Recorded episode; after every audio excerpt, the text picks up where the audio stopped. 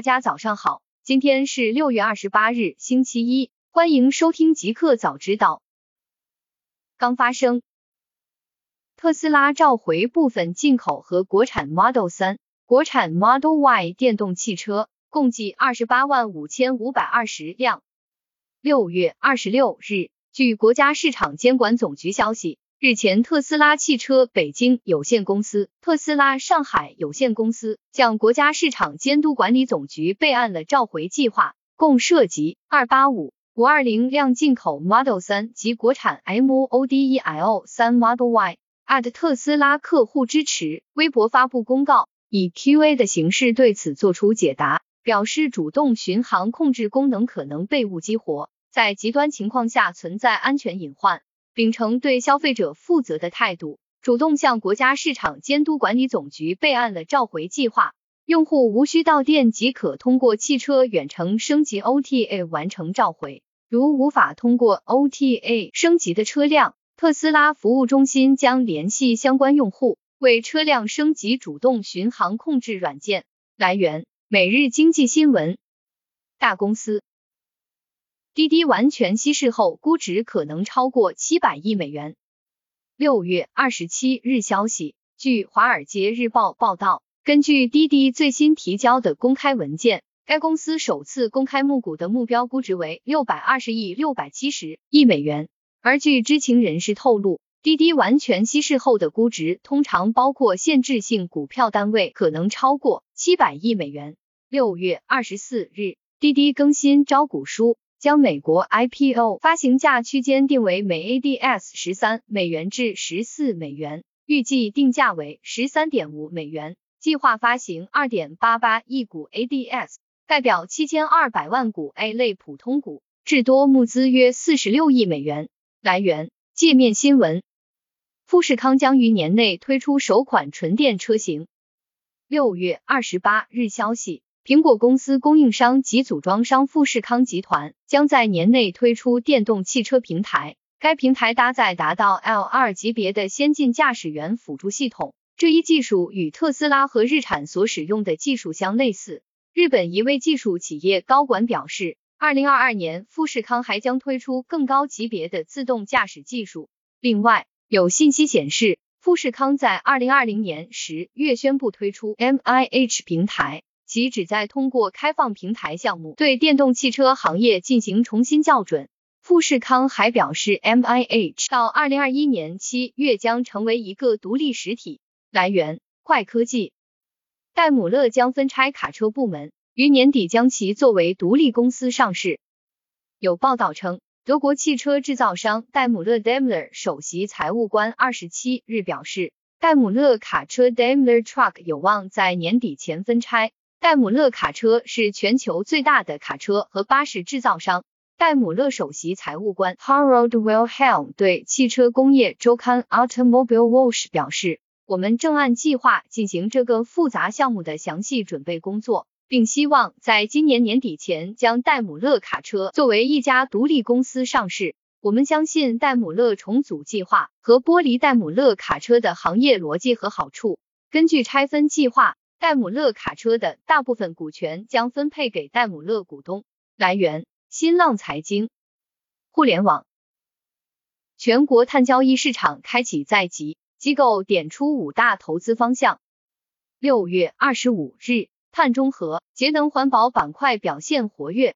截至收盘，天沃科技、湖南天燕、美锦能源等多股涨停，北邦照明、开尔新材、智光电器等个股纷纷拉升。近期，券商也密集发布研报，关注碳交易市场带来的投资机会。多数机构认为，全国碳市场启动后，将对社会、行业、企业的投资生产决策产生影响，新能源、可再生资源回收等多领域有望受益。来源：上海证券报微信公众号。快手宣布全链路支持 iPhone 幺二系列 HDR 视频拍摄、编辑、上传和播放。近日，快手短视频宣布为 iPhone 幺二系列用户提供 HDR 高动态范围全链路体验，用户可在一个 APP 内实现 HDR 视频拍摄、编辑、上传、播放一站式操作。作为短视频领域首个全链路支持 HDR 视频技术的平台，快手此举将以更清晰细腻的画质，为用户带去更为沉浸的观感，大幅提升短视频用户的创作和消费体验。来源：三十六氪。FCA 要求币安六月三十日彻底关闭在英国的运营。六月二十七日消息，据区块链日报报道，英国金融监管局 FCA 要求币安六月三十日彻底关闭在英国的运营以及所有广告行为，并且必须保存所有英国顾客的交易记录，以便可以随时提交给 FCA。对此，币安方面相关人员回应称。消息已看到政策相关的暂不回复。FCA 还向币安发出警告称，币安集团旗下实体均未持有任何形式的英国授权、注册或许可，已在英国开展受监管的活动。币安集团却似乎通过网站 Binance 点 com 为英国客户提供一系列产品和服务。资料显示，币安 Binance 是一个区块链交易平台。二零二一年三月。区块链交易平台币安受到美国方面的调查。三月十一日，币安的官方微博账号被封。来源：IT 之家。大众汽车计划到二零三五年停止在欧洲销售内燃机汽车。一位董事会成员告诉德国报纸 Münchner Merker 大众汽车计划在二零三五年前停止在欧洲销售内燃机汽车。他补充说。在美国和中国停止销售内燃机将需要更长的时间，整个产品线最迟将在二零五零年实现碳中和。大众的碳中和目标与几个竞争对手很接近。